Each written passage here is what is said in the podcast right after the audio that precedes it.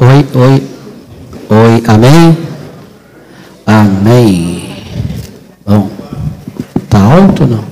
Não? Boa noite. É, não tem como eu começar a conversar com vocês, é, falar com vocês, sem antes dedicar, eu diria que o melhor tempo nosso, que é em gratidão e agradecimento. Ercília, é, nós fomos enviados pela igreja é, numa época de pandemia, onde nós não tivemos é, aquele envio presencial. Nós assistimos lá da base da Missão Seara, em Itacoatiara, a gente assistiu e vimos lá o nosso envio, vimos a oração. E recentemente, agora também, nós recebemos um parabéns para você na, na reunião de membros e vocês, talvez, quem não teve a experiência, e eu desafio a ter a experiência de estar fora, de como é gostoso se sentir amado, como é gostoso você numa região distante, né?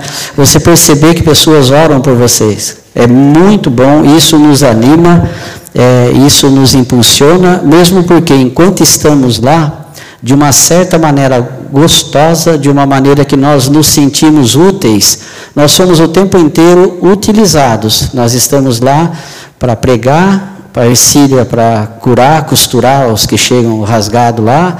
E isso abre portas para nós, né? É, para aprender a navegar, ou seja, tem um monte de coisa. Eu vou ser rápido porque o Marcos fez o favor de roubar meu tempo aqui, né? Não só roubou tempo, como desfez um trabalho que eu e o pai dele fizemos no Afuá, né, seu Marcos? Não, ele vem e fala que foi, nós, ficamos 15 dias lá fazendo o tratamento. E destruíram, então, foi lá e destruiu tudo. é, a gente não vai levar isso a ferro e fogo, não. É que quando nós fomos, foi um simples filtro de piscina, uma bomba, uma coisa muito simples que foi colocada. Agora é diferente. É, então a gente queria, nesse momento, agradecer pela vida de cada um de vocês e lembrar vocês que toda quarta-feira de manhã, se vocês sentirem um calorzinho, é, é o dia que estamos orando por vocês. Nós dividimos nossas orações cada dia para um, um grupo, né? E quarta-feira vocês estão, fazem parte. Às vezes a gente não lembra de todo mundo, não, viu? Vou ser hipócrita aqui, mas a igreja como um todo. E aqui é bonito, a gente cantou aqui, né, do Daniel de Souza, somos igreja, os trabalhadores, somos, é plural. E o inimigo faz muita questão de criar algumas coisinhas assim, então ele fala que tem missionário e tem leigo. É uma arte, perdão da palavra, satânica, porque ele coloca o missionário, ele cria orgulho que não é merecido, e no leigo ele cria uma autoestima baixa, ao ponto que todos somos um. Nós não estaríamos lá se a igreja não tivesse lá. Nós não conseguiríamos dar o segundo passo se a igreja não tivesse amparando, segurando a gente. Então, somos, é plural, é nós, tá? E, e, o, e o missionário, por suas vezes, a gente está vendo o outro lado lá, muitas vezes se acaba caindo em orgulho, acaba caindo em se achar, mas não é bem assim. Nós dependemos de vocês em todos os sentidos, mas nós agradecemos porque nós sentimos amados, protegidos e a oração sua tem chegado com certeza lá na nossa região. Quer falar alguma coisa? Hã? Graça e Espera.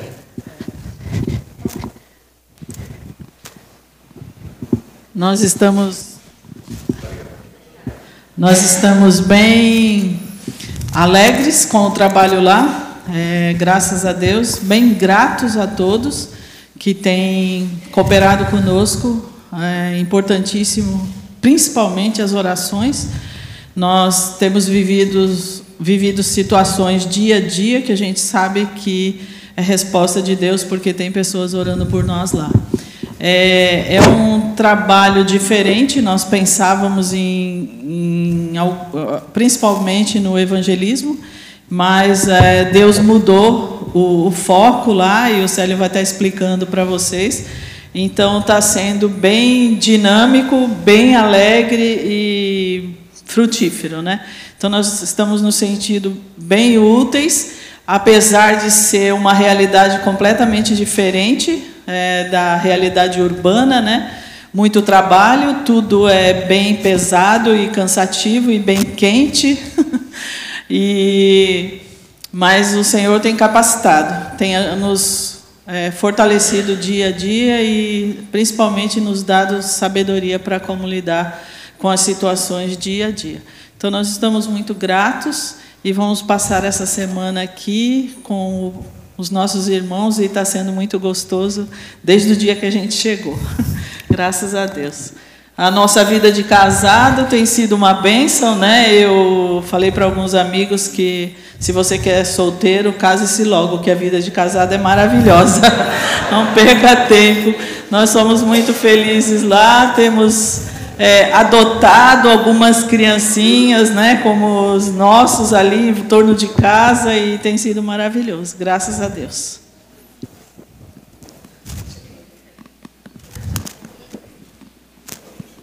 Então, vamos lá. Cisigos, vocês sabem que vocês são cisigos, né?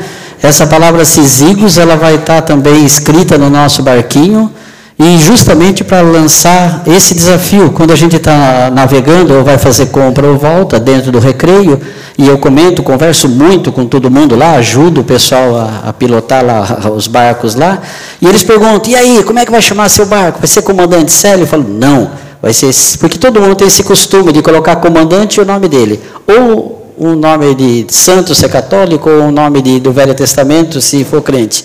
Mas o nosso vai ser Cisigos, porque Cisigos é uma palavra que aparece em Filipenses 4:3, que ela significa companheiro de causa, companheiro de jugo.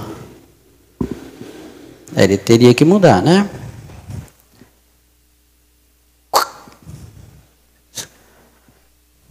Achei que o negócio era pessoal com o Marcão, não, até com todo mundo. É.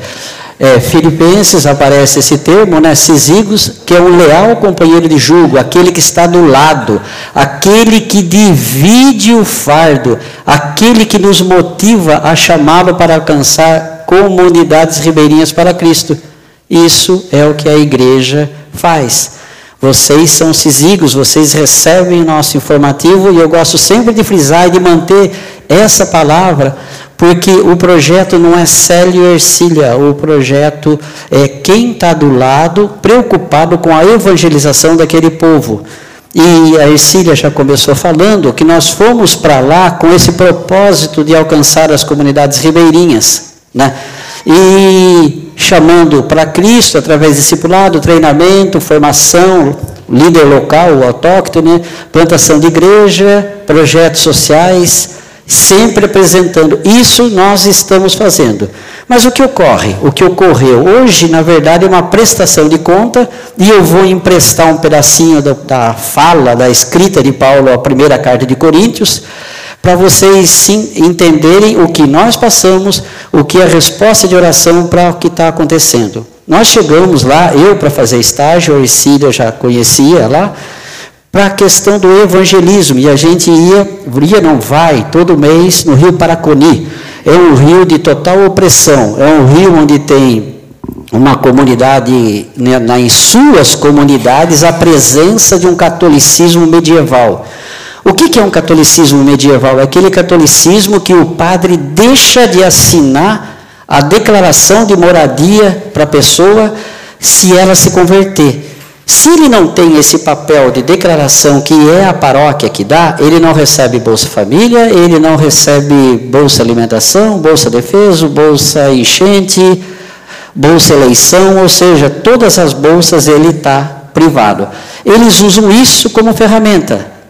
E fora essa obra terrível, nós temos também a presença do tráfico e da plantação de maconha lá. Então tem grandes plantações lá dentro e tem traficantes que vão de avião ou de barco grande e que eles não hesitam em matar aquele que tiver na frente. E que trabalho, existe um silêncio conivente entre a comunidade e o tráfico. Porque o tráfico consome na comunidade, a comunidade tem emprego trabalhando, é uma coisa triste, terrível, e você sente a opressão, infelizmente a gente sente a mão do inimigo lá, ele dando risada. A nossa adaptação lá começa, então, a gente vai, todo mês faz evangelismo e volta. A gente vai em Cacoal, vai em Guadalupe, vai em Fortaleza e vai em Caioé. São as comunidades de lá que a gente vai. E depois a gente volta. Essa viagem dura de três a quatro dias, uma vez por mês. Se a gente vai num barco semelhante, eu vou mostrar a foto depois aí. O barco, e a gente tem que cozinhar e dormir lá dentro. É, essa adaptação nossa, ela começou a mostrar para nós uma realidade que era presente, parece que bastante gente sabia, mas que estavam deixando passar de lado. Vou tentar explicar. Na época foi oferecido três comunidades para eu fazer meu estágio. Seria Abacaxis, seria Centenário ou seria o Lago Grande do Elias. A opção pelo Lago Grande foi que lá tem um evangelista nato, uma pessoa de Deus, conhecida por Pretinho, muitos já conhecem. Ele tem na veia o evangelismo.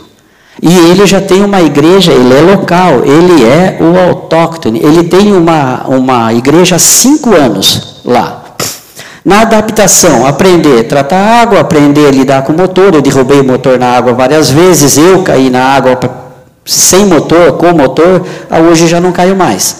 Já aprendi isso daí, já sei puxar cordinha sem escapar para porque a nossa embarcação ela usa um motorzinho, vai aparecer aí um arrabeta, um motorzinho pequenininho com eixo e a hélice lá na ponta.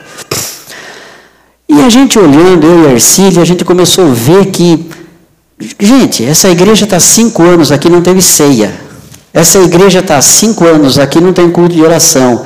Essa igreja está há cinco anos aqui, ela não tem é, presbitério, não tem diaconato, ela não tem uma membresia declarada, ela não tem prestação de conta.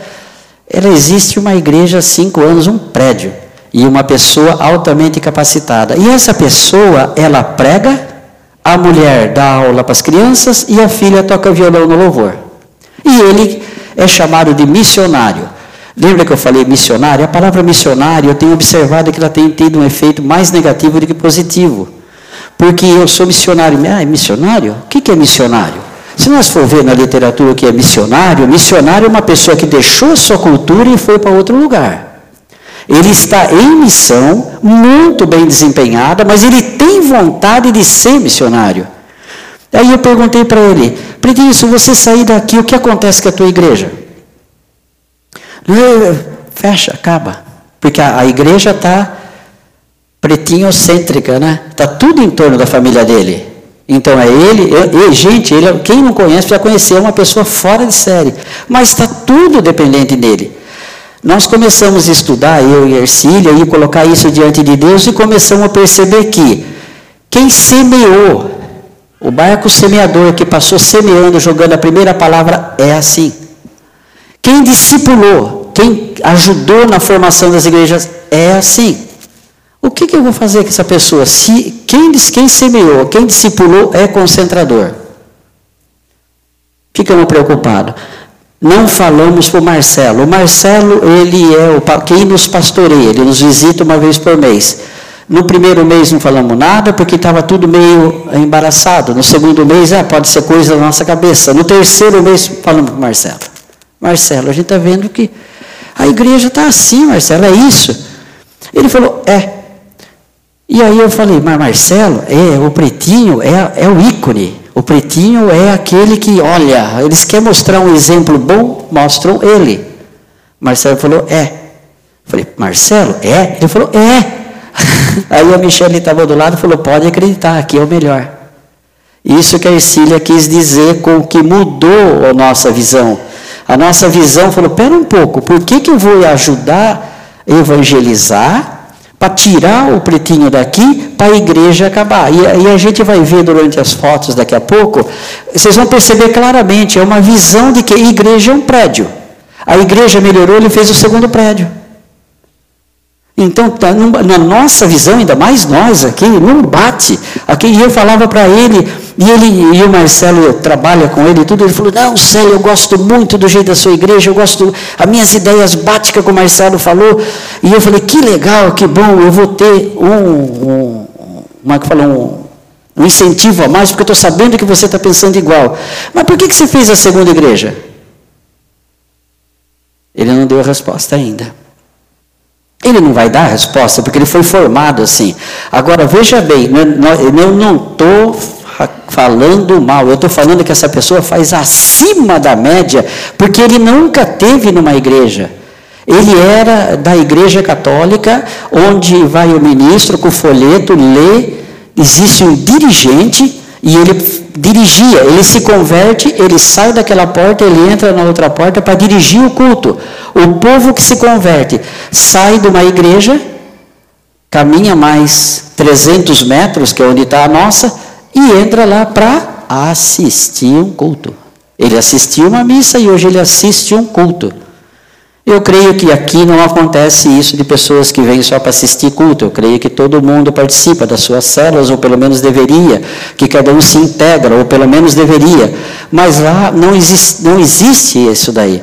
Então, a plantação de igreja para nós mudou. Eu, eu, eu, trouxe isso daqui, isso aqui é cópia de quando eu apresentei um ano atrás aqui.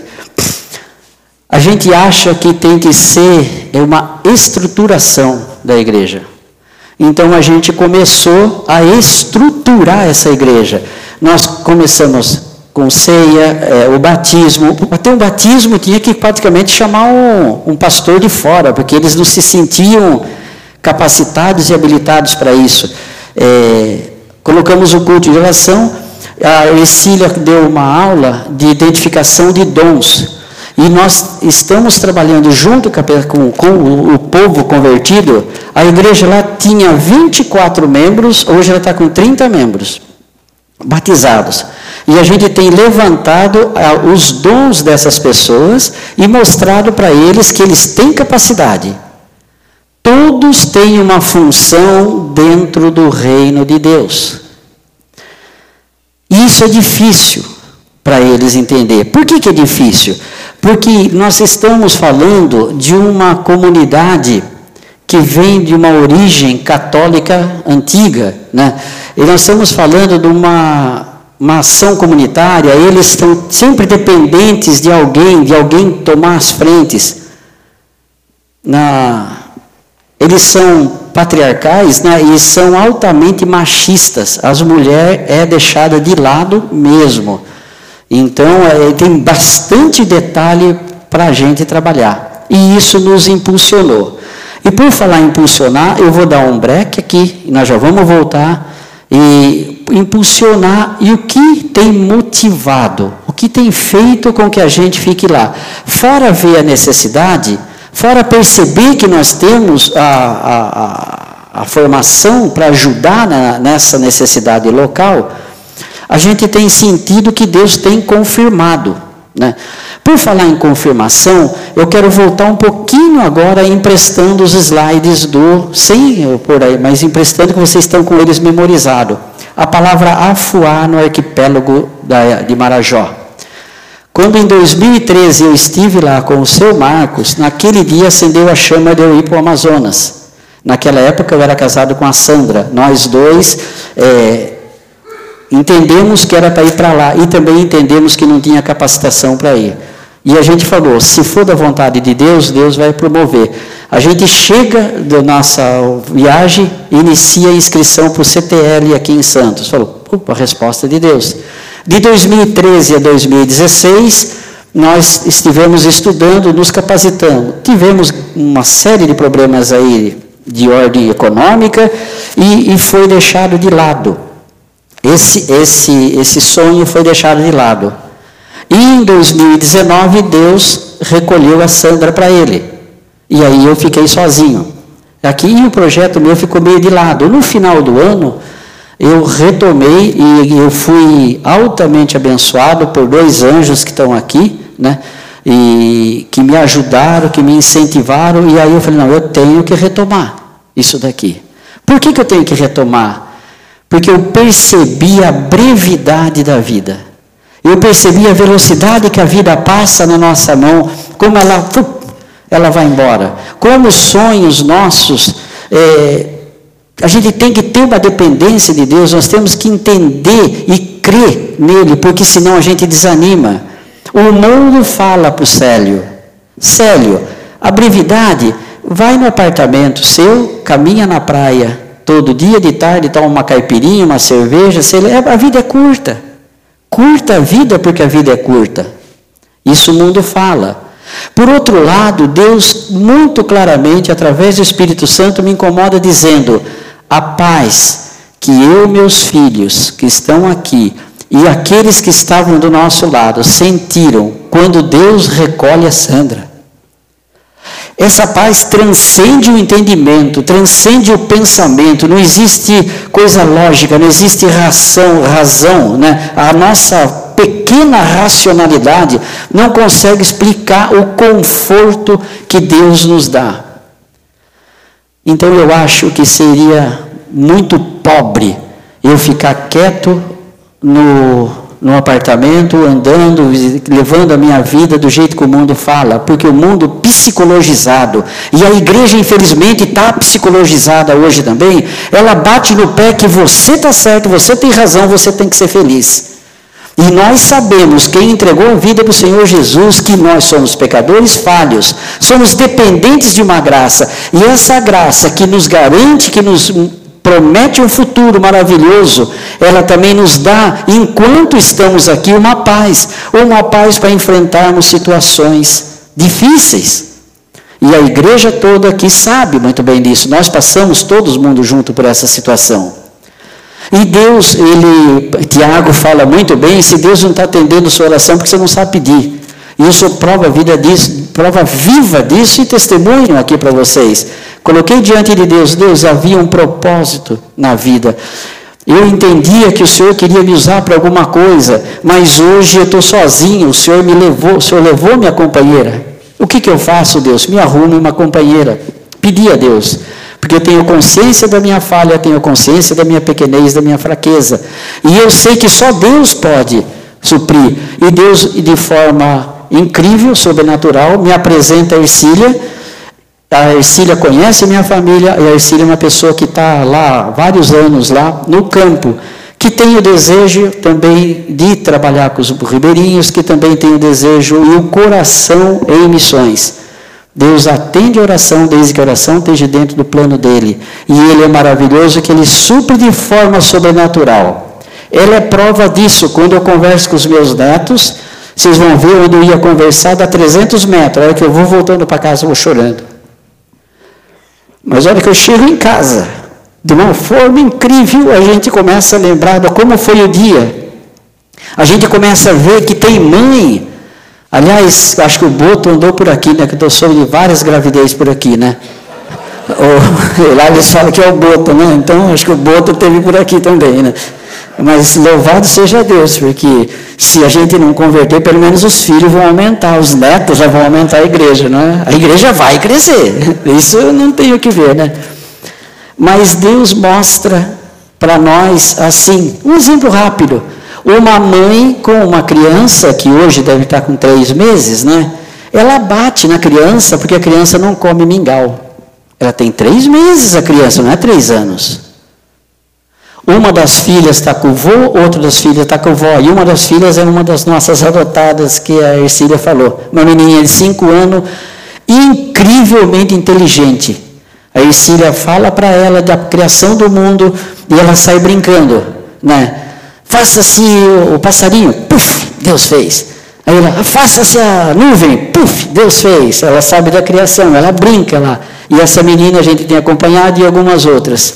Mas não desviando o assunto, e mais uma vez reclamando aqui, que o Marcão ficou falando um tempão, o, a gente percebe, na hora que a gente vê essas crianças, na hora que a gente vê essa carência, na hora que a gente vê que a droga está alastrada lá, na hora que eles veem a necessidade, né? e a gente conseguindo fazer um pouquinho, aquilo acalma o nosso coração.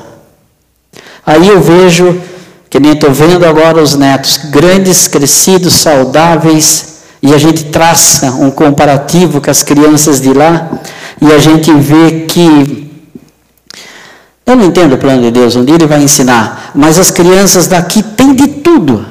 Né? As crianças de lá, por outro lado, não tem nada, mas em compensação chega com a testa rachada e não chora. A Ercília vai costurar eles lá, eles não choram. Dá, uma criança mostrar uma injeção de anestesia já começa a berrar e espernear. Quem tem filho, quem tem neto, sabe o que eu estou falando. A criança deita no banco, que lá a maca é o banco, né? Ela pega, vai limpando, conversando, prepara anestesia, aplica para lá, eles não choram. Né? Então existem diferenças e são altamente carentes. Voltando na, na coisa, eu falei para vocês como é mais ou menos lá, falei da brevidade da vida, eu falei do nós começamos agradecendo vocês por a gente estar tá lá, porque a gente só está porque tem uma igreja atrás. Se não tiver igreja, não vá, não, não, não nem tente ir, tá? E nós então é, temos que trabalhar e entender. E, eu comentei com vocês, a igreja está centralizada, a igreja não tem obreiros trabalhando. E ainda por cima existe mais um detalhezinho. O detalhe que uma pessoa que semeou é batista. Batista, aquele bem batistão mesmo, que ele vai pregar lá no meio do mato, sapato cromado eterno. Outra pessoa é um pentecostal, que ele chega profetizando. Ele chega numa criança, numa casa, me perdoe. Eles, eu, chamo, eu admiro incrivelmente os assembleianos, porque eles são missionários de fé. Só vão na fé, não tem mais nada na mão, não tem ninguém que ajude, eles estão lá. Mas eles têm o costume, os pentecostais, de profetizar. Né? Eles entram naquela casinha, e aí vê a pessoa, a mulher, o filho com outra cara, facinho de ver que tem um desarranjo ali, e já faz uma profetização, e aí eles vêm para, sério, ele profetizou isso, como que eu vou trabalhar. Então lá nós temos lá pessoas que evangelizaram de uma linha bem ortodoxa. Nós temos pessoas pentecostais que estão evangelizando. E nós temos, por que não, a evangelização católica? Nós temos três linhas. E nós orando, eh, nos veio 1 Coríntios, que eu peço que vocês abram a Bíblia em 1 Coríntios. E você vai ver que Paulo passa por um problema parecido.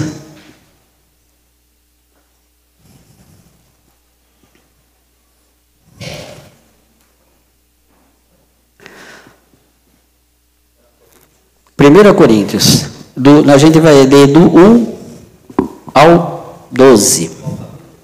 Hã? Capítulo 1, do versículo 1, comecinho da carta. Comecinho da carta. Essa carta aqui, ela é bem grande, né? Eu estou fazendo uma exposição lá dessa carta que eu acredito que vai demorar três meses. Nós estamos trabalhando passo a passo, porque vários problemas que essa igreja passava, lá está passando. Então eu estou trabalhando numa forma expositiva, bem devagar, para ir. E dividir em, vários, em, em várias apresentações, né? E ele está falando assim aqui, ó. Eu, Paulo, chamado para ser apóstolo de Cristo, pela vontade de Deus, escrevo essa carta com o nosso irmão Sóstenes à igreja de Deus em Corinto. Aqueles que ele santificou por meio de Cristo Jesus. Vocês foram chamados por Deus para ser seu povo santo junto com todos e em toda parte. Invocam o nome de Jesus Cristo, Senhor deles e nosso que Deus, nosso Pai e Senhor Jesus Cristo, lhe deem graça e paz.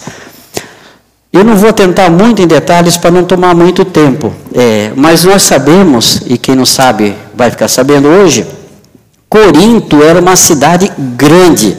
Corinto tinha 650 mil habitantes. 250 mil habitantes eram patrões, pessoas boas. 400 mil eram escravos. Então era uma cidade que movimentava muito dinheiro. E Corinto não tinha uma igreja só, não, tinham várias igrejas, igrejas pequenas. Ele fala a igreja de Corinto é, seria a congregação, todas as congregações. Ele, essa carta tem que ser repetida em todas as congregações. E se a gente continuar lendo, que nós vamos parar no ponto que eu quero aqui, você vai perceber claramente que existe. E outro detalhe, essa não é a primeira carta. Porque aqui no meio da carta ele também vai falar como já escrevi outrora para vocês, mas essa carta se perdeu. Mas não vamos brigar por causa disso, vamos ler só naquilo que está aqui, né? E ele fala, você vê, ele se apresenta, ele, ele convoca aquela comunidade de pessoas escolhidas, separadas por Deus, para anunciarem as boas novas que Deus fez na vida deles, para que eles fossem exemplo e luz ali dentro, mas ele enfrenta problemas ali dentro. A cidade é grande.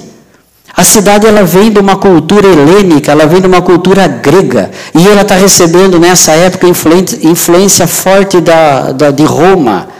E ela é uma, um, um, uma cidade que tem estádio, que tem Olimpíadas lá dentro e que ela tem templos lá dentro. E nesses templos, um deles, eles têm é, prostitutas é, cultuais. E dentro da cidade também existem prostitutas culturais. Cultual de culto. Eles vão lá, pagam para aquela prostituta, para prostituta e eles têm relação por algum motivo religioso, pedindo bênção, alguma melhora. E eles têm também um outro tipo de prostituta que não se entrega, mas que ela senta na mesa do bar para conversar com eles, que seriam as prostitutas culturais. Por que, que tem isso? Porque Corinto, ele está é, entre um mar e outro. E Corinto vive, o navio chega de um lado e o barco é arrastado por toras para o outro lado. Ele sai do porto de Sencreia e vai para o porto de Lacaião, Lecaião, cada um fala de um jeito. Só que é uma fila. E para empurrar, é empurrado na mão.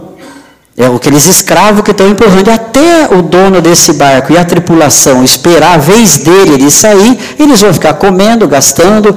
Eles vão no templo de Afrodite, sei lá eu, eles vão nos bar para saber as notícias. E as mulheres lá, elas eram praticamente o jornal da época.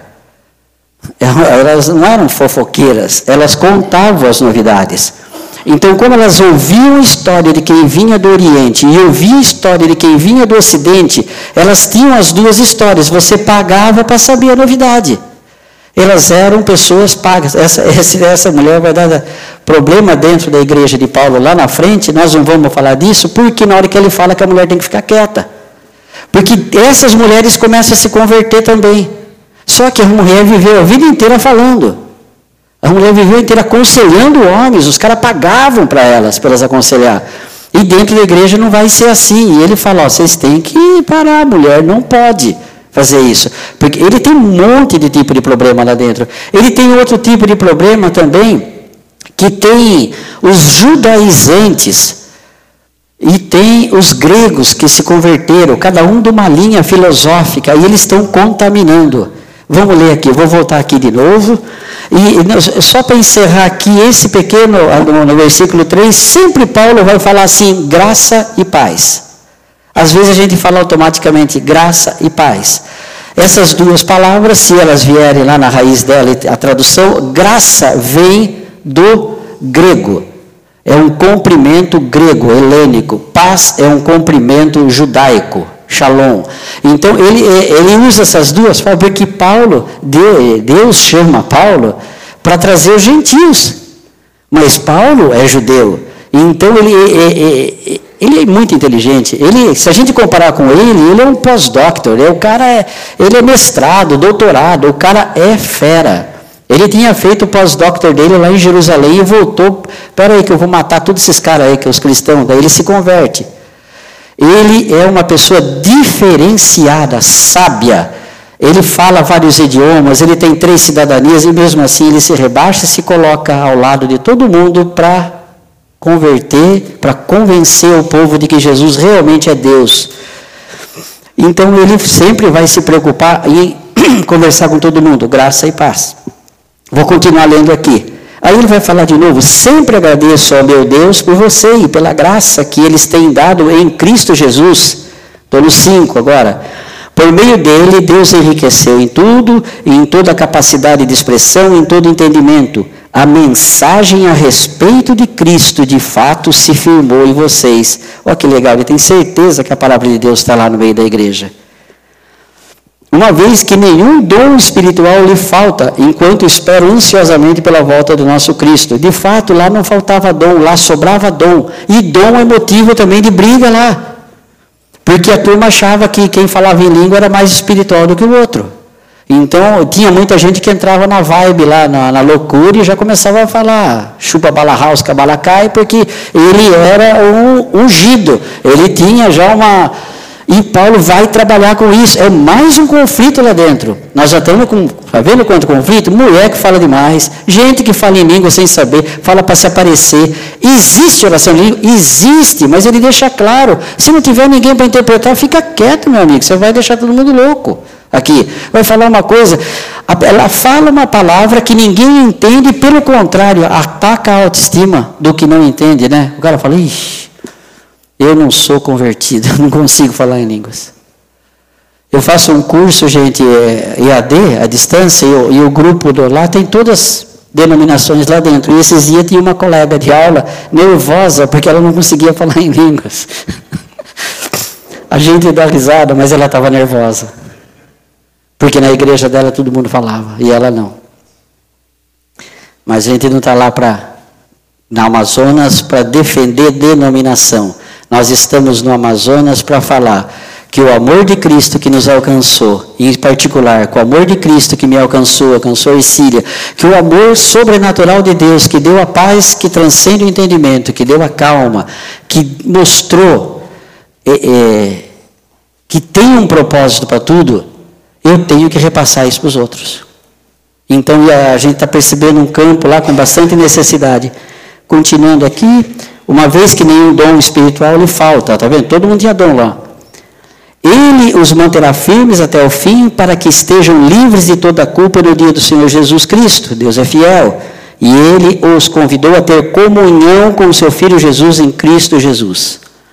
Ponto. Agora ele vai tratar de um pontinho de igreja. Nós já vimos o contexto da cidade de Corinto. Rapidamente. Desculpa eu estar acelerado, é que eu não quero que vocês fiquem muito tempo, então eu estou acelerando, mas eu creio que está dando para entender. O, uma das divisões lá é essa aqui, ó. Irmãos, suplico-lhes que em nome do Senhor Jesus Cristo, que vivam em harmonia uns com os outros. Epa, se ele está pedindo para viver em harmonia, é porque estava em desarmonia. E o que, que era essa desarmonia? É, antes, tem o mesmo parecer, unidos em pensamento e propósito, pois alguns membros da família de Clói me informaram dos desentendimentos entre vocês, meus irmãos. Refiro-me ao fato de alguns dizerem, eu sou de Paulo, enquanto outros afirmam, eu sou de Apolo, e alguns outros falam, eu sou de Pedro, ou alguém, alguma tradução vai falar, eu sou de Cefas, ou ainda, eu sigo Cristo. Que divisão é essa que está tendo na igreja? Agora que nós vamos fazer vamos juntar a, a, na igreja de Paulo com a nossa intenção. Quem é, quem é Cefas? Né? Quem é Pedro? Pedro é o líder, é quem Jesus deixou para tocar a igreja. Judaizante e bravo. Pedro brigava pela circuncisão. Era contra os gentios que incircuncisos. Eles falaram: jamais, você quer vir para cá? Vamos circuncisar. Então tinha uma linha radical ali. Da mesma igreja, pessoas convertidas pelo mesmo Senhor Jesus. Eles entendiam que Jesus era Deus. Ele não está falando a carta para quem não acredita em Jesus, gente. Ele está falando a carta para quem está na igreja, para quem acredita. Só que dentro da igreja vai ter pessoas que são mais ortodoxas, né? são mais apegadas à lei, ao pé da letra, e vai ter pessoas que são de Apolo. Quem é Apolo? Apolo é um nome grego. Né? Grego, nós sabemos que toda filosofia, ciência, né, a, ela nasce lá. Então, para o grego, a inteligência, o estudo, é tudo. Então, eles achavam mais. Porque eles estavam baseados e fundamentados no ensino. Então, nós temos uma interpretação de lei, do, do, dos de Apolo. E nós temos uma praticidade, uma prática secular que vinha se repetindo há muito tempo dos de Pedro. E eles ficavam falando a briguinha entre uma igreja e outra.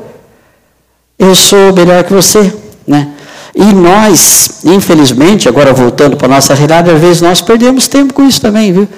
Às vezes nós começamos a perder muito tempo em criticar, que nem eu fiz a brincadeira, os irmãos que falam em línguas, os irmãos pentecostais, mas nós não temos a ousadia que eles têm. De catar um barquinho, que nem a gente cansa de ver lá, o cara vai com uma caixa de som e fala: Ô irmão, no caso sou eu, tem luz aí, dá para carregar a bateria? Porque ele carrega a bateria, ele tem uma caixinha de som, microfone e sai pregar. Na fé, comendo chibé. Chibé é farinha com água. Pega um copo, metade de, de água, metade de farinha, enche com o resto da água do rio, agita e come. É um alimento deles, chibé. Eles estão a custo de chibé, firmados na fé. Ó, oh, rimou, hein? Dá para fazer essa. Proclamando aquilo que, aquilo que nós, quando eu falo nós, eu estou no meio. Não, para eu falar de Jesus, eu preciso estudar. Eu preciso ter uma teologia. E a minha teologia é reformada? Que jeito que é a minha teologia? Né? Como é que eu encaro o, a escatologia? Como é que vai ser milênio? Como é que vai ser... Isso não converte ninguém. Isso é briguinha, picuinha de cara querer de ideais de homens. Existe essa teoria? Existe, existe. Mas não é isso que, que converte. O que converte é o Espírito Santo. Ele convence a pessoa, não é eu com a minha fala. A palavra está escrita e o Espírito Santo revela, faz com que cada um leia e entenda o que está escrito aqui.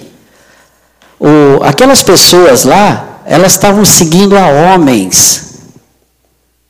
Eram convertidas, mas elas seguiam a homens. Uns seguiam Paulo, outros seguiam Apolo. Quando eu falar é, Pedro, Paulo e Apolo, são linhas de pensamento. Não é que são seguidores da pessoa em si, é que ele traduz aqui dessa forma para que a gente entenda. Um está seguindo, ele vai é, pelos epicureus, aquele lado lá dos, dos é, gregos, né, dos helenistas, outro dos judaizantes, outro do Paulo, a turma que se converteu com ele ali. Está uma briga de teologia, mas pouca prática e a discussão entre eles está acontecendo. No campo missionário e especificamente onde nós estamos, a missão Seara ela é interdenominacional. Nós não fincamos bandeira de igreja em lugar nenhum. A gente chega e fala, é Jesus que salva. É Jesus que me salvou, e porque Ele me salvou que eu estou aqui para contar para você. E aí vai ter os métodos que cada um vai, vai utilizar. Mas o nosso desafio é fazer com que essa igreja lá do Lago Grande, hoje, que é o que Deus tem falado para a gente, Olha a mudança de rumo. Lembra, a gente tinha ido para evangelizar comunidades ribeirinhas e surgiu essa necessidade. A gente conversa com o Marcelo, com, com, que ele é o pastor da gente, que passa, ele coordena lá, ele é um dos diretores da missão. E a gente conversa e fala, não, Marcelo, é isso mesmo. A igreja aqui está desse jeito. A igreja ela tem que ser autoproclamadora, autoenviadora e autossustentável. Ah, mas aquela comunidade não vai ter dinheiro para sustentar um pastor. Ah, aqueles caras são tudo pobrezinhos, simplesinho, não tem dinheiro. É. Então vamos lá. Nós fizemos um campeonato. Campeonato é um negócio deles lá. É um pênalti. É um gol bem pequenininho. Para você ter uma ideia, o gol é tão pequeno que eu pega assim a trave em mim. Então você já vê. Se eu fizer assim, eu acerto a trave. Eu fecho a trave. Então você já imagina. A três passos está o chutador. E a bolinha desse tamanho, cara, eles pá, dão cada cacetada que faz o maior barulhão. Isso daí é vendido um real o chute. E aí eu não vou explicar toda a mecânica do campeonato, mas todo mundo, todo mundo gosta disso. Só que a grande maioria, e esse evento deles, acaba em droga, bebedeira e, e briga. A primeira é, sobrancelha né, que você costurou foi de um, de um jogo desse, nós estando lá, uma e meia da manhã, o cara, uh! Aí não era comigo, era com a Ercília. Ela acordou e eu fico segurando a lanterna e ela costura a pessoa lá. É bom que tem sempre tem linha, né? Se vou pescar, pega a linha lá. Mas é, sempre acaba nisso. E o desafio do pretinho, olha como é que ele está acima da linha do tempo. Vamos fazer um torneio aqui, só que o nosso torneio é cristão. Cada crente convida um não crente e vamos jogar. Se você falar um palavrão, um cartão. Se você falar dois palavrão, você está expulso, você perdeu. Perdeu o chute. Perdeu um real. Mas nós não estamos falando da, do jogo, né? nós estamos falando que a igreja é pobrezinha e não tem dinheiro. Porém, todo mundo enfia a mão no bolso, tem 30, 50 reais para comprar chute, para participar. Então, não estão contando direito para eles o que, que é a igreja. Dinheiro tem. Se eu tenho 50 reais para dar 50 chutes, que é isso, né? Que, que eu vou ganhar com isso? O prêmio lá era é, 200 reais o prêmio do primeiro colocado. Ele tem isso. E quanto será que custaria para ele dar o um chute para a vida eterna? o chute para ele poder, como eu, com nó na garganta, falar: Eu sei onde é que a Sandra está, mas eu sei quem meu Deus é. Eu sei da fidelidade desse Deus. Eu sei que Ele é fiel, que Ele é justo, que Ele cumpre o que Ele falou. E Ele dá muito mais do que eu, do que eu mereço, do que eu posso. A prova está aqui. Está aqui a Ercília. Gente, será que vale, não vale mais que 50 conto isso aí? Nós temos quatro dizimistas na nossa igreja só, lá. Falta de ensino, não foi ensinado para eles o que, que é o dízimo. Dízimo não é pagar, não é carnê. Dízimo é gratidão. Dízimo é, é oferta, né? é uma oferta, é um sinal de gratidão que tem que ser dado com alegria e reconhecimento. Então a igreja tem. Mas por que, que ela não faz isso? Porque lá nós temos, lembra ter os problemas? Católico, pentecostal e os, os reformados tradicionais, nós temos Apolo, nós temos é, Pedro e nós temos o Paulo também. Nós também temos isso de uma certa forma, e talvez aqui também tenha, talvez ao que vocês conheçam algum amigo também que está confundindo as coisas. Só para a gente entender, Lutero reformou a igreja, não é? Lutero brigou contra a Igreja Católica, acelerando o passo, virou uma discussão, ah, bom, é graça. Nasceu lá os puritanos. Estou bem acelerado, isso é uma história bem longa. Os puritanos, eles falavam assim, Deus fez o pacto de obras com nós. Nós falhamos, caímos, nós não cumprimos. Mas aí Deus fez o pacto da graça com nós. Nós somos salvos pela graça. Se eu sou salvo pela graça e eu perdi o pacto de obra, nada mais justo do que eu me dedicar a obras, não para pagar, mas em gratidão ao que Deus fez. Esse pensamento puritano levantou a Inglaterra e os Estados Unidos. Ele, ele se contrapõe terrivelmente com o pensamento romano. O pensamento romano é esmola. O pensamento romano é bolsa. O pensamento romano é, é vocês têm que troca. Ele, o pensamento romano está ainda no pacto da troca. Eu compro uma penitência, eu pago X ou alguma coisa e eu obtenho. Mas a minha vida eterna, eu não consigo com isso. Eu não tenho cacife, eu não tenho dinheiro para isso daí. Mas a graça, ela é manifestada de forma, o próprio nome já fala, vou ser redundante, graciosa, mas Deus é maravilhoso porque Ele sabe da nossa incompetência, Ele sabe da nossa pequenez, Ele sabe que nós não somos capazes.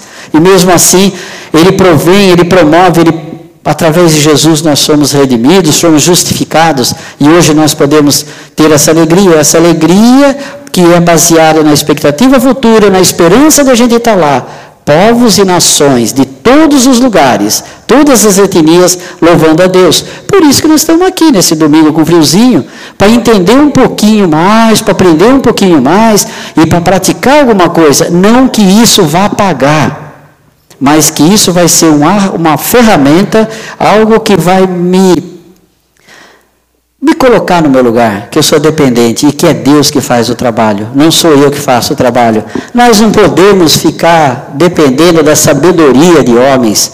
Naquela comunidade de Corinto, o evangelho estava sendo colocado de forma errada. Naquela comunidade, a mensagem repousava no poder de quem falava. Repousava no poder do judaizante, repousava no poder do helenista, sei lá, repousava na mão de todo mundo. Eles dependiam de palavras persuasivas, eles dependiam da, do discurso eloquente do, de quem pregava e não dependiam de Deus. E Paulo está brigando com isso. Gente, é, é, é, vai muito longe isso daqui. Eles não estavam compreendendo o ministério do Espírito Santo na vida deles. E eu peço a Deus hoje que nós consigamos entender, compreender o ministério do Espírito Santo em nossas vidas. Porque lá a cultura é complicada. Lá Deus falou: vamos estudar a carta de Coríntios, porque vários aspectos que Paulo luta, a gente consegue transpor facinho para lá. E a gente também pode transpor para cá. Mas hoje nós estamos falando do Amazonas, né? Hoje é a noite do Amazonas. O Marcão abriu falando do Afuá, mostrando os barcos, e nós estamos aqui também prestando conta para vocês dos oito meses que estamos lá. E prestando contas, principalmente que a gente saiu daqui falando que é evangelizar todo mundo, e pelo jeito Deus falou: não, você vai dar suporte para essa pessoa que está aqui. E Deus tem colocado na nossa frente, no nosso caminho. E a nossa dinâmica, a nossa prática até assim, quando eu levantei os mais velhos, mostrei para eles que eles tinham, olha, vocês têm que ser um tipo de presbitério aqui, explicando o que é presbitério, o que é diácono, né, trabalhando nessas palavras com ele. O pretinho falou, Célio, que bom, então você convida? Eu falei, eu não, você convida. Eu estou aqui para, junto com você, identificar e melhorar a situação. Mas você é o líder daqui. Porque senão nós teríamos mais um na lista. Nós não estamos falando que nós estamos com três, nós estamos com, com Paulo, com, com Cefas, com Pedro e com Apolo. Teria o quarto nome. Né? E lá também eles estão com quatro nomes, lá com três nomes. Eles estão com Haydn, eles estão com, com Jairo, eles estão com Borboleta, e aí estaria com Célio. Aí eu estaria aí não utilizando o que Paulo ensina, mas complicando mais a situação. Então a nossa ideia é dar suporte. O que Deus tem falado para nós, vamos dar suporte para esse povo. Nós não estamos, na nossa idade, nós não temos necessidade mais de ser protagonista nem de provar nada para ninguém. Deus nos presenteia absurdamente, muito, muito. Deus presenteia tanto, gente, que a Ercília, em um ano, ela deixou de ser solteira, passou a ser vó sogra em um ano. Isso não é. Quero ver quem consegue isso em um ano. É só Deus que faz isso daí. E, e a gente está lá na, lutando lá. Vamos lá, é, vamos andar aqui, né? Vocês já entenderam como é que está a igreja lá? Entenderam? Várias pessoas, várias ideias, um profetiza, outro fala demais, e aí vai portanto. Nós estamos aqui, ó, nesse lugar amarelinho. Essas estrelas são os três rios que a missão está explorando, que está visitando. Nós temos aqui a boca do rio Purus, aqui o rio Atumã e aqui Novo Aripuanã. Esses três rios chegou notícia para a direção da Seara não tem evangelho, tá? Não tem evangelho nenhum. Eles fizeram a viagem acharam a igreja da Assembleia de Deus para todo lado. O rio perto da gente, o rio Apoctawa, o raio de evangelho semeou, semeou, semeou, semeou, pum, pandemia parou. Ele não foi mais, né? Ele voltou agora, já tem três igrejas pentecostal abertas lá no rio. A pessoa ouviu, o Espírito Santo incomodou, a pessoa se converteu, e quem vai dar alimento para eles? Nós não temos denominação. É claro que nós temos princípios que temos que respeitar. Esses rios têm a presença de um pessoal, é, digamos assim, missionários de fé.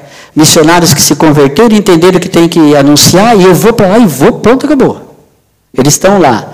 O Genivaldo, que vocês conhecem, tem trabalhado e ele tem apostado que nós vamos estar junto com ele nisso daí dando suporte teológico para esse povo que está lá.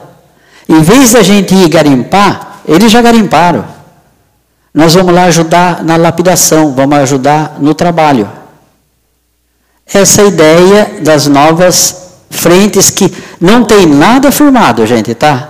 Eu estou falando dando uma de bocudo, porque a conversa que nós tivemos com o Genival de Manaus antes de vir para cá, a conversa que a gente teve com o Marcelo, mas não é conversa oficial da missão. Mas eu acho que vocês que investem em nós, vocês que oram por nós, têm o direito de saber. Porque daqui a um ano eu posso falar, lembra? Não deu nada certo. Ou eu posso falar, estamos lá. Não sei, é Deus que vai falar, né? E para isso a gente precisa um monte de coisa, gente. Vamos lá.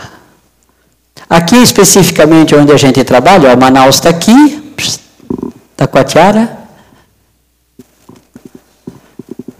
Está bem aqui, ó, tá vendo? E a gente está nesse lugar. Daqui a pouco vocês já vão entender mais. Para vocês entenderem a nível de conhecimento. A Ercília, a gente levanta cedo, a Ercília começa a passar o café e fala, sério, vai comprar pão?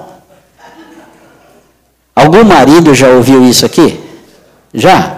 Então, se eu sair aqui da minha casa para ir comprar pão aqui, eu volto três dias depois. É um dia para ir, um dia para comprar e um dia para voltar. O Marcão é testemunha disso. Só que o meu barco é rápido, o meu barco é expresso. O dele falou 12 meia, só 8 horas eu já chego. Eu achei um horror 12 horas. Com 8 horas a gente vai. Olha lá. E 8 horas você prensado numa rede é muito ruim. Porque onde a gente sai do ponto final. Imagina você sair do ponto final, da ponta da praia, está vaziozão, né? Nós sai, estica a nossa rede e deita. Aí o barco sai quatro horas, a gente vai seis horas da tarde, que é a hora que a gente arruma uma carona. Arma a rede, dorme, quando é quatro horas da manhã, eles funcionam o barco e sai. A hora que eles saírem do rio, que a gente está no rio Urariá, entrar no rio Arari, ele começa a pegar. Com aqueles barquinhos, com, ele diminui a velocidade no centro do, do, da calha do rio, e o barquinho vai buscar um, buscar outro. E vai uma rede, outra rede, outra rede em cima, outra assim, aí você fica assim. E a gente que é de mais de idade, a gente é jovem há mais tempo, às vezes tem vontade de mais fazer xixi no banheiro, né? Então fica de pé, porque dá trabalho isso aí. E a gente tem vergonha dessa fralda. então fica de pé. E nessa de ficar de pé, eu vou conversando com todo mundo. Eu dirigi todos os recreios aí já que tem, que eles me conhecem, chama. Lembra que o Mazinho falava da palavra pastor? Lá não adianta, o cara chega, ei pastor, vem cá, pega o comando aí. E, e você vai levando. Né? Cadê? Aqui, né? Aqui, cadê eu? Bragança, nós estamos aqui, ó, tá? Lago do Elias. Lembra do que eu falei do rio, de Cacoal, Fortaleza? A gente pega o barco, vem aqui, ó, andando. Com cinco horas, se for direto, a gente chega aqui. Só que nós não temos ido mais com cinco horas, a gente tem gastado mais. Porque no início, há um ano atrás, a gente calculou 70 litros de diesel para fazer isso, e de volta e nós não estamos conseguindo esse recurso, então o barco vai com meio motor. Então demora um pouquinho mais. Mas como a gente vai parando, conversando, você não percebe. E a hora que chega aqui, se você voltar aqui, o rio está indo para lá, a gente chama de descer o rio. Aí eu consigo descer o rio em cinco horas. Porque o, o, o, a gente subindo o rio, ele anda quase metade do que descendo. Esse pontinho azul, eu peguei meu celular e falei, estou aqui. Sabe quando você manda a localização? Então, se vocês quiserem, essa é a minha localização, a nossa localização. Aqui é o Lago Grande, ele tem 8 quilômetros de lado a lado. Daqui aqui ele tem 3,5 km. A gente está aqui. Bem nesse ponto existe um flutuante, que é um tipo mercadinho. Então, se eu saio daqui, vai ter uma foto que vocês vão ver, e eu vou para lá, aproveito, faço um discipulado com, com o pessoal e, e e volto para almoçar, alguma coisa. Esse rio aqui chama Munduruku, esse rio Igarapé-Açu. E bem aqui na ponta também tem. Então nós temos visitas aqui no Igarapé-Açu e no Munduruku. E bem nesse pontinho dessa nuvem está a casa do seu Malaquias, o homem que deu os quatro ovos para a gente. Quem leu a história aí? Alguém leu ou não? Leram? Nós paramos lá, e Síria fez um bolo, levamos o bolo para o homem. O seu Malaquias. Ele conversa com a gente, ele não é na cara, ele sente e fica assim do lado. O homem tem um radinho, o cara é muito bem informado, o velhinho lá. Daí a gente conversa a hora, ele fica esperando a gente ir lá na quinta-feira que a gente vai lá. Aí ele falou, pera um pouquinho, pera um pouquinho. Ele foi pro meio do mato, tem um negócio para vocês aqui, entrou no meio do mato, voltou com quatro ovos.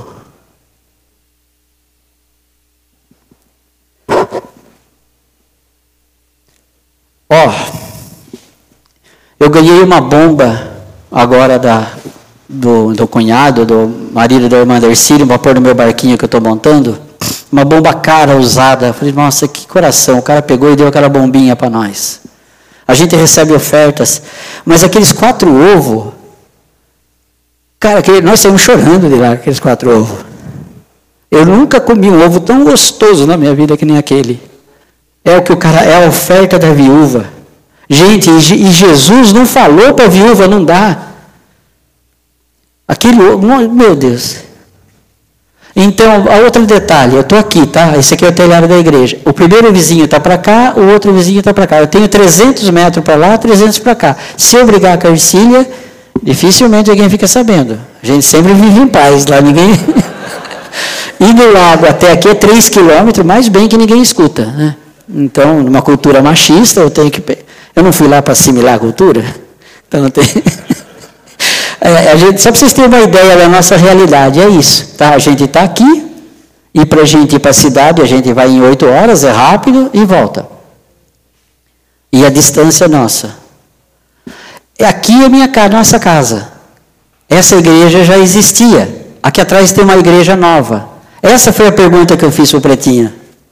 Nossa, você entendeu mesmo que igreja não é prédio, que legal, que discipulado é importante, que bom, é isso, nossa igreja preza muito nisso, e vai, vai.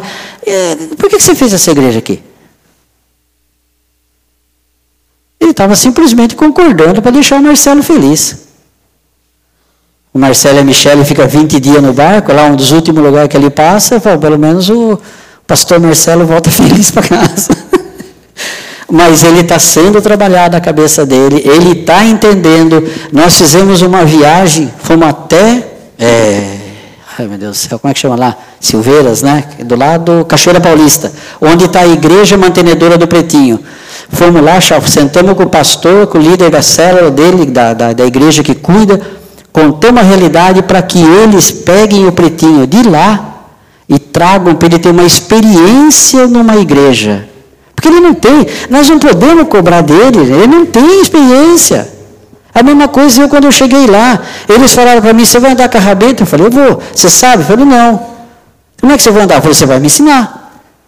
É, a, a, bondade nossa abre muita porta, porque eu já falei, eu não tenho tendência de ser protagonista. A hora que eu chego, eu valorizo o cara, peço para ele me ensinar, a porta escancara.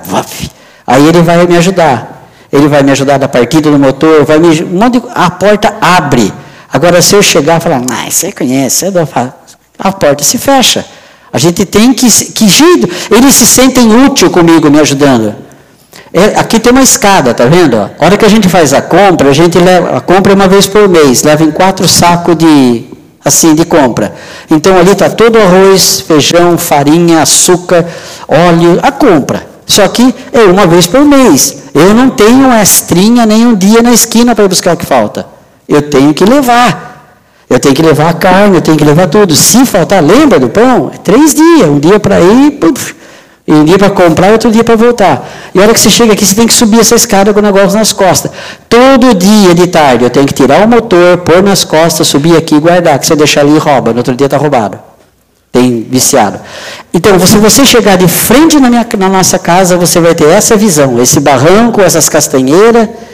E se você daqui virar e olhar, você vê esse pôr do sol. Que cada dia ele está mais bonito que o outro, ele não, ele não repete.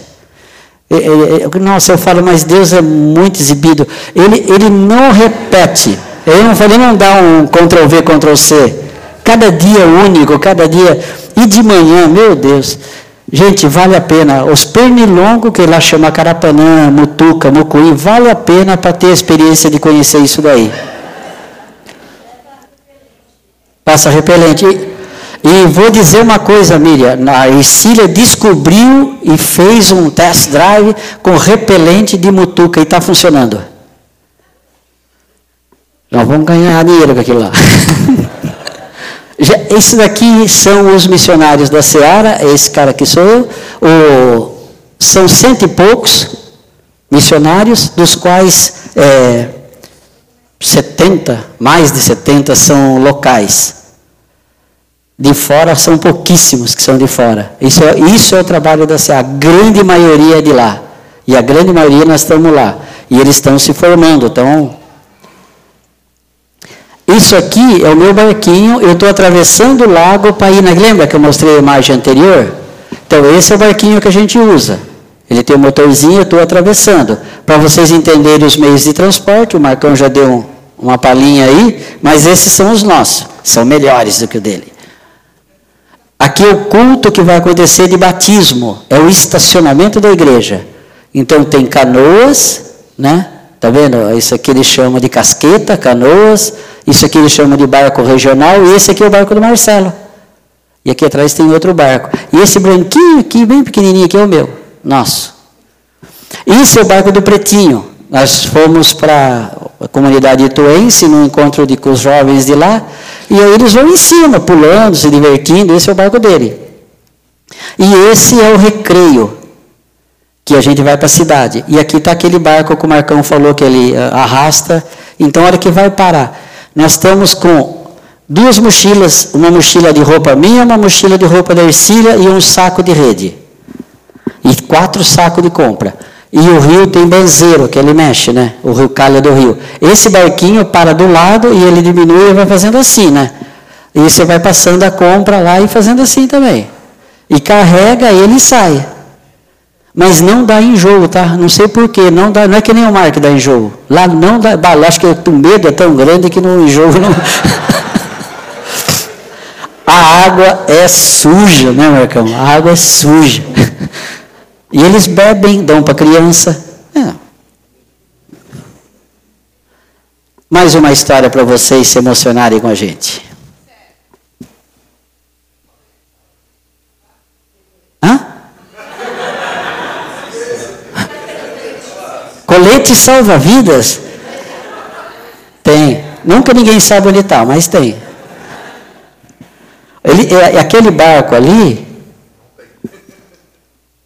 não voltou. Volta para mim.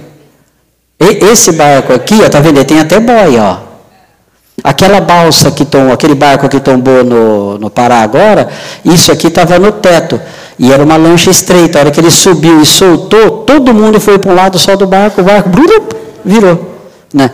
Mas tem coletinhos aqui em cima, assim. Eu sempre procuro ver onde é que está para eu puxar.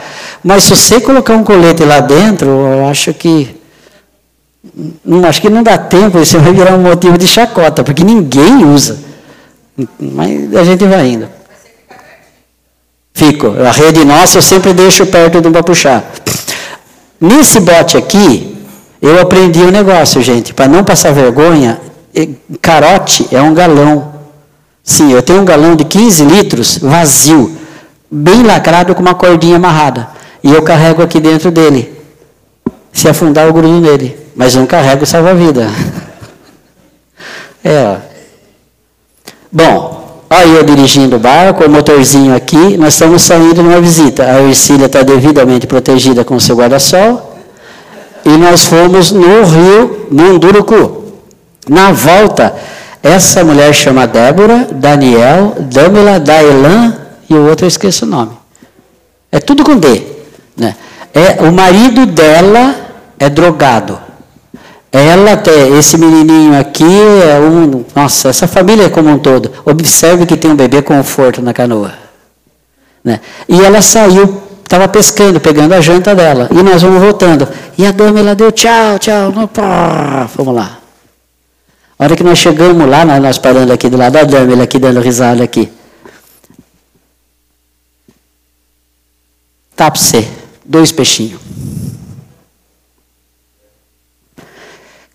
Eu sou muito mole, cara. A hora que eu vejo isso daqui, eu, eu vejo foto do Luizinho e vejo esse menino. Eu, a Ana Luísa, eu vejo a Ana Luísa, eu vejo essa menina. O mesmo olharzinho assim, né? E aí os outros dois são intermediários, eles são menor que o Josué. Aí eu fico olhando essa família, vendo a situação deles, e aí ela tá dois peixinhos. Quantos peixinhos eles tinham pescado? Quatro. Ai, leva, leva a dona Ercília, leva o seu Célio. Eles não chamam a gente de pastor, né? Eles chamam de, de pelo nome. O, a Ercília falou, nós só somos em dois.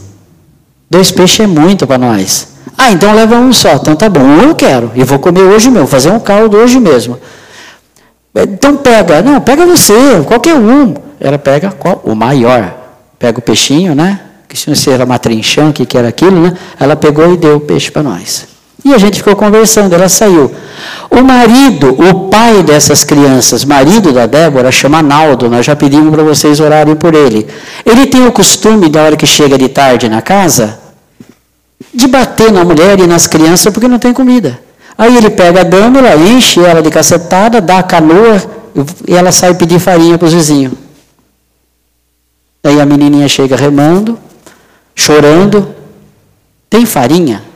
Meu pai falou que paga depois. Todo mundo sabe que o cara não vai pagar. Isso é um encontro no meio do lago. Por isso que eu falei encontro no lago. Aí a gente vai conversando, né? nós vamos falando, fala, meu Deus do céu. Ela tem uma vontade de ir para a igreja. E ela é assim, ela só tem uma, o pai e a mãe morreram e tem uma irmã que está, e um irmão que também, para jeito, não vale nada, que estão para a cidade. Ela é sozinha. Então, eu acho que ela se submete e aguenta o, o Naldo, porque é sozinha. Mas o Naldo, ele extrapola, gente. O Naldo, ele é um dos 18 irmãos que o pai dele tem. O pai tem 18 filhos e o Naldo é um deles. E um dia o Naldo chegou bêbado e discutiu com o pai. Cadê o Pedro? Não pega, não vai fazer isso não. ele brigou com o pai e a coisa virou, um puxou o facão para o outro, ia matar o outro. Os irmãos separaram, você não mata, ele vai. Aí ele levou a pior. Ele não conseguiu matar o pai, ele saiu frustrado. O que, que ele fez? O que, que uma pessoa frustrada faria? Tudo menos o que ele fez. Tacou fogo na casa dele. Na casa dele, a casa de madeira e de palha. Tacou fogo na casa. Uf. Ele, da casa dele. Isso é diabo, isso é demônio, né? não, tem, não, não tem, não tem explicação. Então, então tem pessoas assim para a gente lidar. Eu ficaria aqui contando um monte de casos. É que esses aqui são especiais, né? Isso aqui é o dia do batismo na nossa igreja, aquela igreja grande. Aqui Marcelo batizando um casal, Boé e Erivânia. Boé é nome de um sapo, tá? Ele chama Elmo. Todo mundo lá tem apelido. Esse aqui é Boé. Aqui está o Pretinho, aqui está o Marcelo fazendo batismo. Aqui está a criançada, ó, quanta criança tem. Aqui está a igreja para vocês verem, né? Que eu tirei a foto daqui para lá. Aqui estão os seis que foram batizados, né? É Boé, Jogó, Chibigo, tudo, tudo apelido, assim. Nome é. Vamos andar, né? Senão. Aí hoje já perguntaram para mim de novo. Isso aqui é um tucunaré com farofa de banana e tucumã. Quando a gente recebe visita, a gente faz isso. Aqui são pães de fabricação própria, esse é um pão doce que a Ercília faz, quando a gente também faz. Essa receita de pão, um fica para nós e dois a gente no dia da visita, cada semana leva para um ou para outro de presente. Isso aqui é pizza. Essa pizza rolou, a história virou uma lenda, a pizza do lago. É a mulher do dono de um barco, de uma MED, ela falou: ah, Eu quero ir, dona Ercília, na tua casa para a senhora me ensinar a fazer pizza. Para comer pizza. Pizza? Gente, virou, virou uma lenda. E está todo mundo querendo pizza. Aqui nós fizemos para os jovens. Isso aqui é uma macarronada para o dia do culto do, do batismo. Todo mundo vai cedinho de canoa, barco, cada um dele. E vai, tem o culto e tem o batismo. Aí a gente chama isso de merenda. Então a gente oferece uma merenda. Para não pesar a merenda, cada membro da igreja, faz 3 quilos de macarrão. E o molho a igreja dá. Então, no caso. Ah, desculpa, três pacotes de 500 gramas. Três pacotes, não é 3 quilos. Três pacotes. Obrigado. Senão já ia falar que o pessoal é comilão, né? Não é. E aí, aqui, aqui é a minha casa, né? Aqui é a cozinha, aqui é o quarto, aqui é o escritório. E aí a gente serve pela janela lá. E todo mundo come uma merenda, um prato e volta para casa ter para ir. Isso é basicamente é nós fazendo lá. Esses peixes aqui são muito gostosos. A tucunaré é muito bom. Essa é a nossa igreja, numa foto olhando lá para o lago, ao lago lá. Isso aqui é uma igreja, para vocês verem também, de uma comunidade que está mais adiantada. Adiantada em prédio, mas em estrutura eclesiológica, vamos dizer assim, zero. E isso aqui é a igreja é, do, da frente São Jorge. Na verdade, essa varanda que é a igreja. É um dos lugares que eu mais gosto, porque a gente chama de devocional de quarta-feira. A comunidade vai, fica todo mundo, senta aqui, senta no chão, e a gente só tem uma lâmpada que acende. Então a gente usa o celular, que ajuda bastante, que você lê a Bíblia por ali, e tem um louvorzinho de duas músicas, e a gente faz uma devocional, um estudo em cima da palavra de Deus aqui. Essa é a casa do Richard. Não é Richard, é Rincha. Tá? Richard, eu tenho uma rincha com você. É essa aí, ele é um rincha. E ele é um sobrenome duplo. É rincha véia, porque a rincha é antiga. e ele tem, o irmão dele é o Boé, e aí vai. O Edivaldo é Divaco, todo mundo, ninguém fica com o nome lá.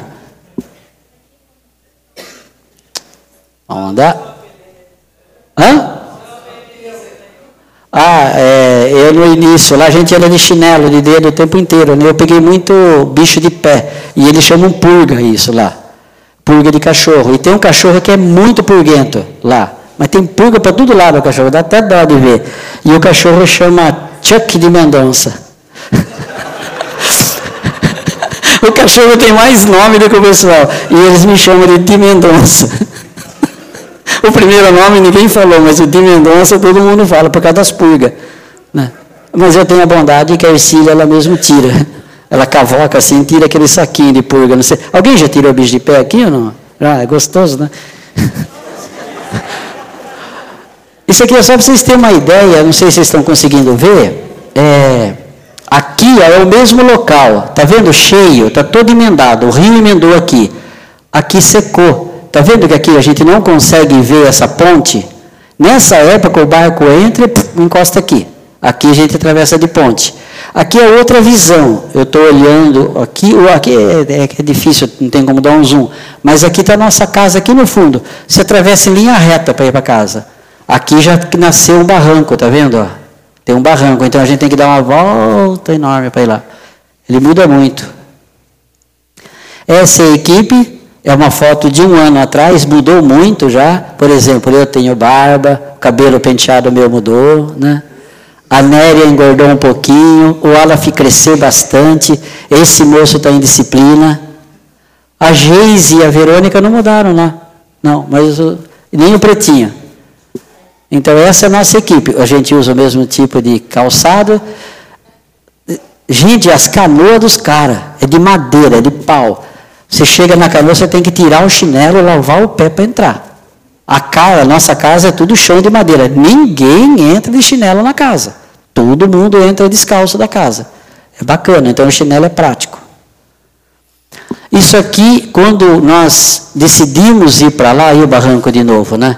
A igreja não estava pronta, a igreja de tijolo ainda. E essa é a casa que a gente ia morar.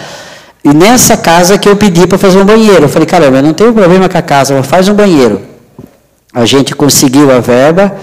A igreja, hora que, a hora que a igreja aprova o nosso projeto, ela já começou a ofertar. Nós juntamos as três primeiras ofertas, mandamos para lá.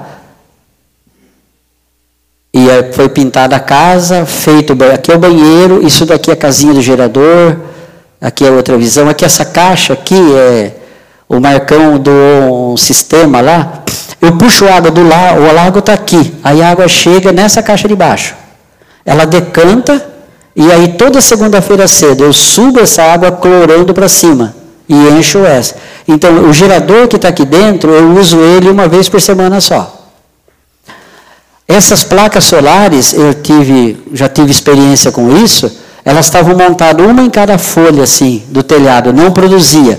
A gente fez essa armação aqui. Hoje essas duas placas mantêm o nosso freezer, mantém a iluminação e mantém a, a igreja quando tem culto de noite. A, esse fio sai da minha casa, está vendo esse poste? Ele sai da minha casa e vai lá para a igreja.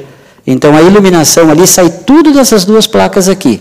São duas placas de 300 watts e duas baterias grandes que estão lá.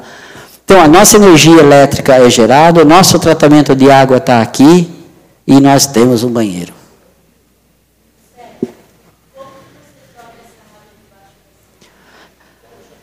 Tem uma bomba, né?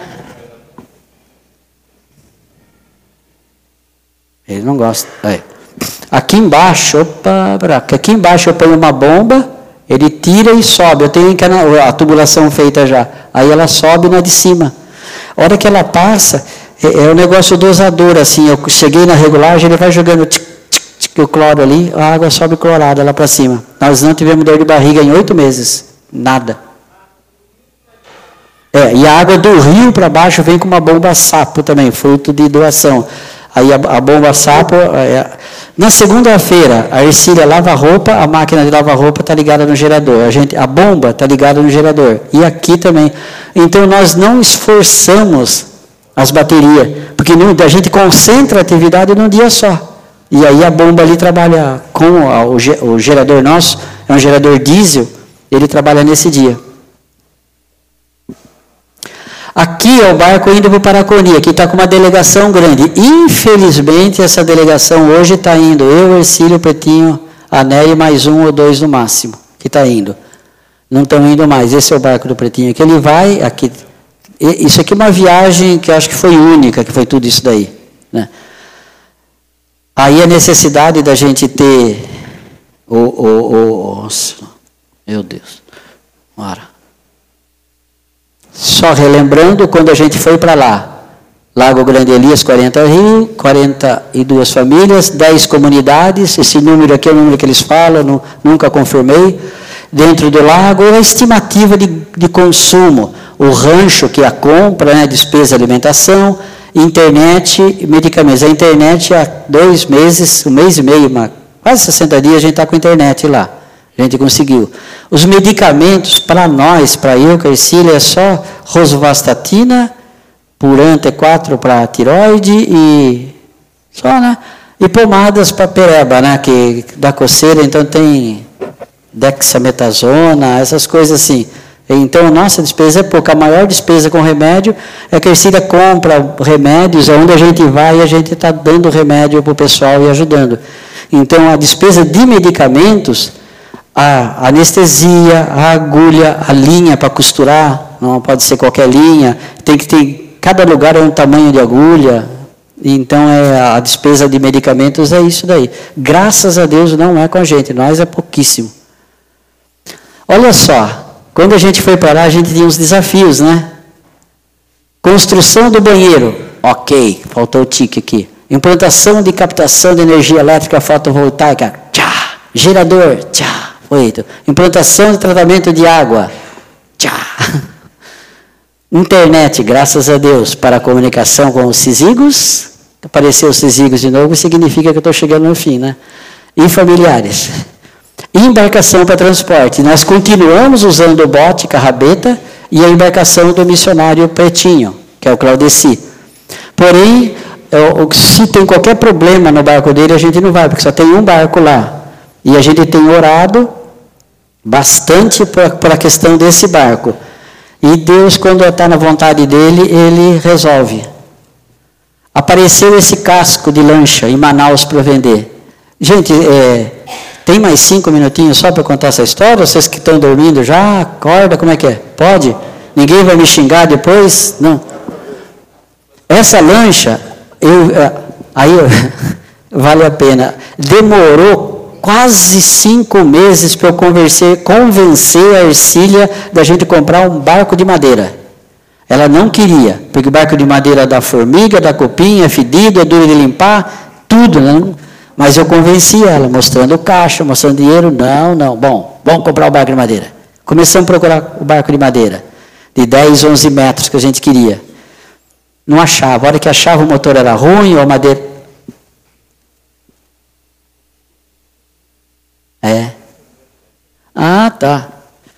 O, senhor Marcos eh, me lembrou de uma coisa que, que é para eu lembrar. Eu falo que a Ercília costura, né? É, não é, ela não costura para aprender, não. Ela é enfermeira padrão, ela era enfermeira de UTI cardíaca. E ela fez um curso com um dos médicos americanos que vai lá, então ela faz com conhecimento. Não vão vocês pegar uma linha em casa e começar a costurar que nem ela, não. Ela conhece a dosagem de anestesia, ela sabe tudo. A gente tem um aparelho lá de ultrassom que tapa nós para a gente levar, mas a gente está buscando alguém que dê a capacitação, que dê um curso para esse o aparelho de última geração, está lá, de ultrassom.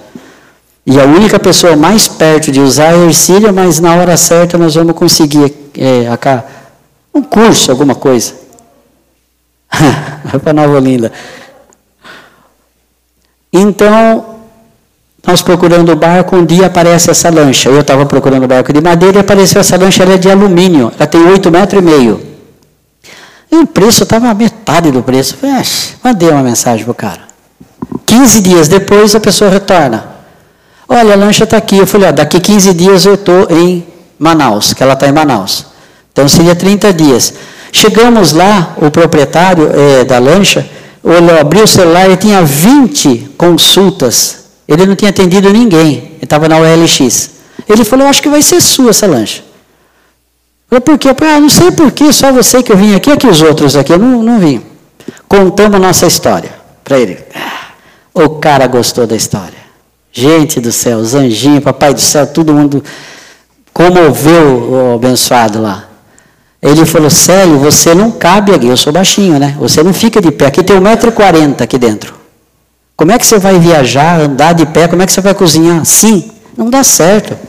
Ele está vendendo, e olha só. Eu tenho um amigo que arruma barco. Eu vou chamar ele, vem aqui amanhã. Fomos no outro dia. O amigo que arruma barco, o seu Jefferson e os filhos deles, que é Ricardo e Júlio, estavam lá. Contou uma história para o abençoado. E o cara gostou da história. Ele ouviu a história e falou: Eu vou arrumar para você. Pode deixar, eu entendi o que você quer fazer. Deu um valor para arrumar. O valor era só do material. Eu olhei para a Ercília, ele falou: Você está achando caro? Eu cobro três vezes mais que isso só para instalar o motor. Não, eu falei: Nós estamos achando que Deus está pondo a mão em tudo, porque eu chama a lancha, chama quem arruma. Né? E aí e ele pegou, nós precisávamos de um recibo para essa lancha. De noite, nós na pousada Managés lá, que a gente fica lá, liguei para ele e falei, é, Bosco, você arruma um recibo para mim amanhã? Não, vai lá em casa, mostra que a gente, o recibo vai estar tá feito.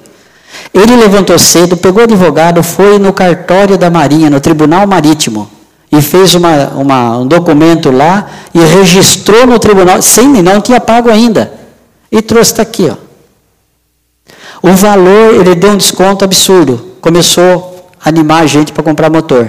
Então vamos procurar o motor. O motor que a gente vai pôr nela é aquele toque, toque, toque, toque. Não sei se já viram, aqueles barcos de pescador tem um cilindro só. Vai pau, pau, pau, pau, pau, assim, que é o que dá. O motor estava caro. Achamos o motor pela metade do preço. Né? E, bom, metade do preço nós não tinha. Achamos um lá que o cara derrubou mais ainda o valor. Né? Nós falamos, Ercília, vamos, vamos comprar, não vai ter nada mais que isso. Nós somamos, abrimos o celular, a soma da meu, do meu saldo com a soma do saldo dela, do, do, do saldo, a soma dos saldos não dava o valor ainda do, que dava. Falei, ó, nós vamos voltar aqui, pode ficar tranquilo, mas não deu. Ele ligou para o dono da loja e o cara vendeu o motor para nós pelo valor que a gente tinha. Tipo um terço do valor que vale, vai. Ele entregou.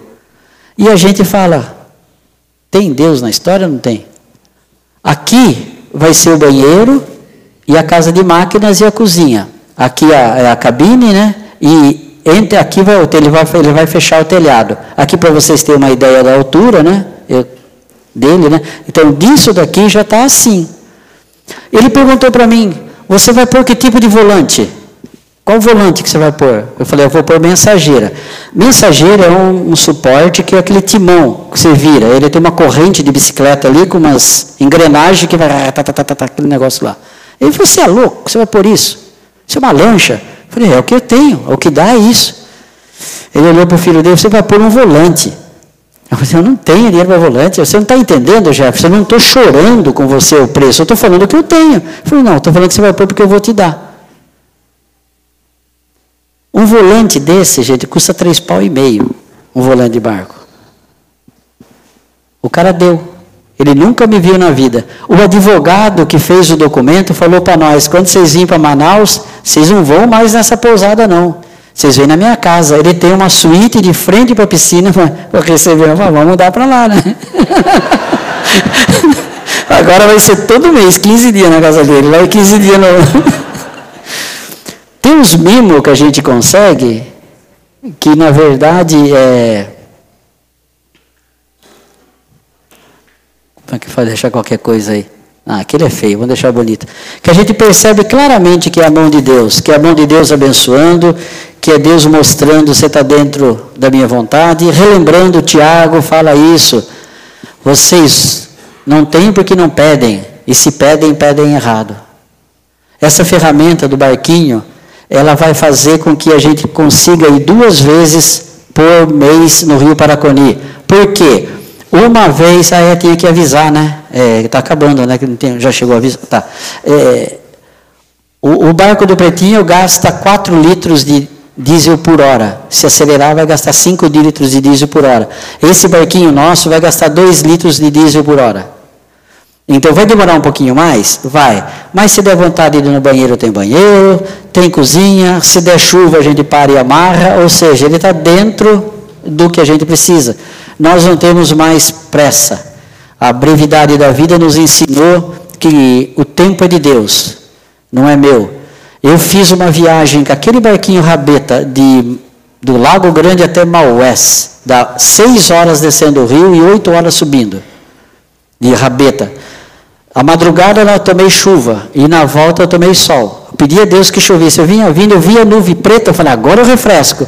O rio fazia uma curva assim, desviava da chuva. que, que raiva. Aí eu cheguei, a Ercília esperando na, na escada. E aí, como foi? Falei, foi ótimo, para eu nunca mais fazer isso. Ah, não dá não mesmo. Fui de carona um dia com o Jairo, que vocês conhecem para a cidade. Eu botei uma lancha que, eu, enquanto o barco faz oito horas, a lancha dele faz em três. Mas pegamos chuva, dói. Isso não é para nós. Para nós é uma coisa mais calma, mais quieta. E eu acho que, que Deus também está achando que é isso. Que Ele está abençoando, está cuidando. E como no início eu comecei? agradecendo por vocês estarem juntos com a gente, por vocês serem verdadeiros cisígos.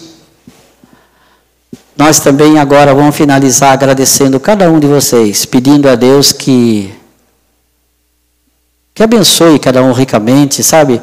Que não falte nada, é, mas principalmente que não falte o desejo de proclamar a boa nova, porque nós Somos uma geração eleita, sacerdotes reais, designados para proclamar as boas novas que Deus fez em nossa vida, anunciar as maravilhas que Deus fez na minha vida a todo mundo. Nós somos embaixadores de Deus aqui na terra. Então, que nós, como geração eleita, a gente continue com o olho nas almas perdidas, naqueles que não têm sossego, naqueles que não que estão preocupados com política naqueles que estão achando que A ou B muda o mundo. Quem muda o mundo é Deus. E Ele permite quem Ele quiser. Ele permitiu Saul, Ele permitiu tanta coisa. Ele pode permitir, isso é Deus, não é nós. Para nós, nosso, nosso futuro está garantido, nós temos uma esperança eterna, nós temos a nossa fé firmada em algo real, não é em sonho, não é em promessa. Nós temos algo real porque Cristo ressuscitou. Ele venceu a morte. Isso nos garante. E ele fala que se crerem, mesmo que morrerão, viverão. Gente, que coisa melhor que isso? Então, que cada um de nós, a gente consiga ter isso em mente.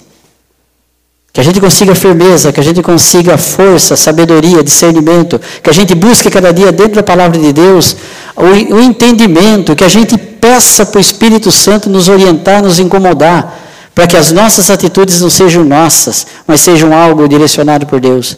Às vezes nós não vamos ter o que a gente quer.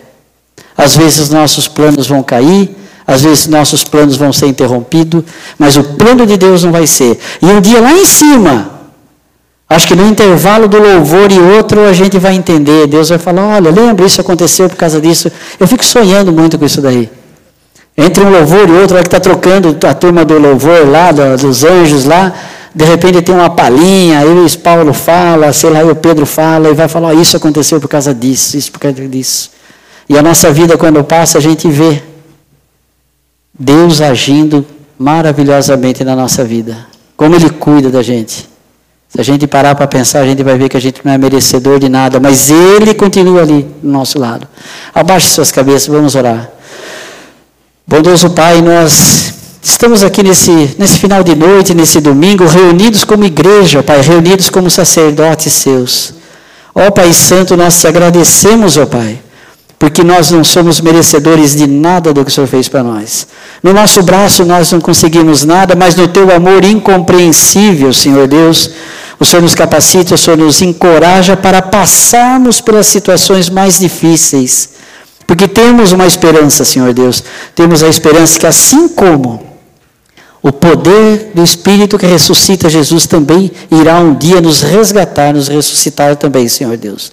Temos uma esperança futura, temos uma fé firmada numa verdade, não numa ilusão, numa mentira. E isso é obra tua, Pai, por isso que te agradecemos. Nós te louvamos, ó Pai, porque Jesus nos permite hoje de termos essa ousadia de falar de ti, de comentar sobre seus feitos. Obrigado, Pai Santo.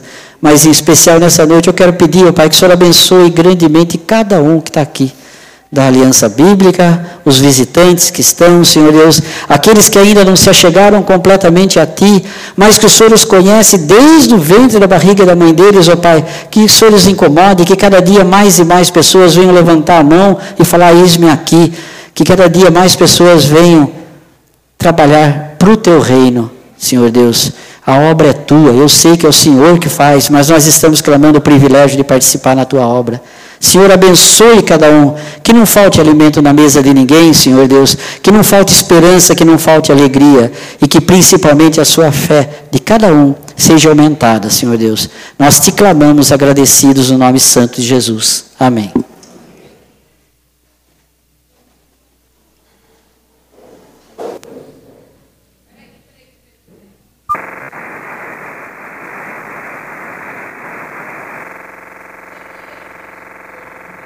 Como vocês oraram por nós, a gente quer agora pertinho orar novamente. O Paulo fez isso representando a igreja em janeiro. Vou lembrar aqui o que a Jaque falou no início, então fica tranquilo, não precisa fazer lanche em casa hoje, vai ter cantina daqui a pouco. Então a gente vai sair daqui já preparado só para mimir, tá bom? Então fique em paz. O Paulo vai fazer essa oração em nome da igreja, representando a gente. A gente fez isso virtualmente, mas agora que estamos juntos, vamos reafirmar, abracem. Vocês viram quanto, como faz falta, mas ao mesmo tempo como é força, né? Toda atenção dada a eles é força no campo. Então que a gente possa aproveitar essa noite para abraçar, beijar. Nem todo mundo vai ter o privilégio de estar com eles pessoalmente nesse tempo que falta antes do retorno. Então façamos. E obrigado por tudo que vocês perseverem. Esse é o nosso desejo, que vocês sejam fiéis a Deus. Ok, vamos ficar em pé? É, como de costume, né? Vamos também erguer as nossas mãos, reforçando, renovando o envio dessa família, desse casal, que já nos abençoava tanto aqui agora nos abençoa com as suas vidas, o ministério, tudo que Deus tem feito uma história, né? Uma história muito, muito especial, muito legal. Esse varão que surgiu, essa mulher, essa auxiliadora que surgiu na história da vida e Deus seja louvado por tudo isso. Vamos erguer nossas mãos e abençoar a vida desse casal. Ó Deus, nós reconhecemos que o Senhor é Deus. Tu és soberano, o Senhor está acima de tudo e de todos e reina para sempre. E a nossa alegria é podermos saber que através do teu amor, da tua prova de amor para conosco, enviando Jesus Cristo para morrer por nós, sendo nós ainda pecadores, nos deu a condição de estarmos reconciliados com o Senhor. E podemos, na tua presença, é, entregarmos as nossas vidas para sermos usados como igreja.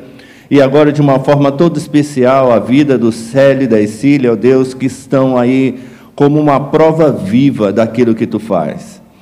O Senhor tem permitido grandes experiências, grandes momentos nas, nas vidas deles, e nós, como igreja, queremos reforçar que estamos juntos nessa caminhada. Que os enviamos crendo que o Senhor ia realizar uma obra maravilhosa e essa obra está se mostrando através dos dias que eles têm passado ali, cada momento que eles têm vivido, ó Deus, e nós, como igreja, abençoamos a sua vida. E queremos aqui, ó Deus, é, é, reforçar o nosso compromisso de estarmos orando, colocando as suas vidas diante do Senhor, sabendo das suas limitações, das suas necessidades, mas crendo num Deus provedor que abre portas, que muda histórias, que faz o sobrenatural através de atitudes simples que nós temos visto nas suas vidas. Em nome de Jesus, nós queremos clamar pela vitória a cada dia, a vitória do teu reino sobre todas as trevas que existem ali naquelas regiões. Que o Senhor, que Célio e Essília sejam a luz do Senhor no meio daquele povo trazendo consciência, trazendo conhecimento, apresentando a tua palavra, ajudando a estruturar a tua igreja ali naquele local, ó Deus, para a honra e glória do teu nome. Que continue havendo neles o espírito de humildade, como o Célio mesmo falou aqui, e nós sabemos que a Síria também vive, de, é, concorda com essa, com essa visão, eles não querem ser estrelas ali, eles querem estar servindo ao Senhor e vendo a tua obra sendo realizada através das suas vidas. Bendito e louvado seja o nome do Senhor. Em nome de Jesus que nós oramos e pedindo que tu continues, ó Pai, abençoando, guardando e protegendo as suas vidas, no nome santo do nosso Senhor e Salvador Jesus Cristo. Amém e amém.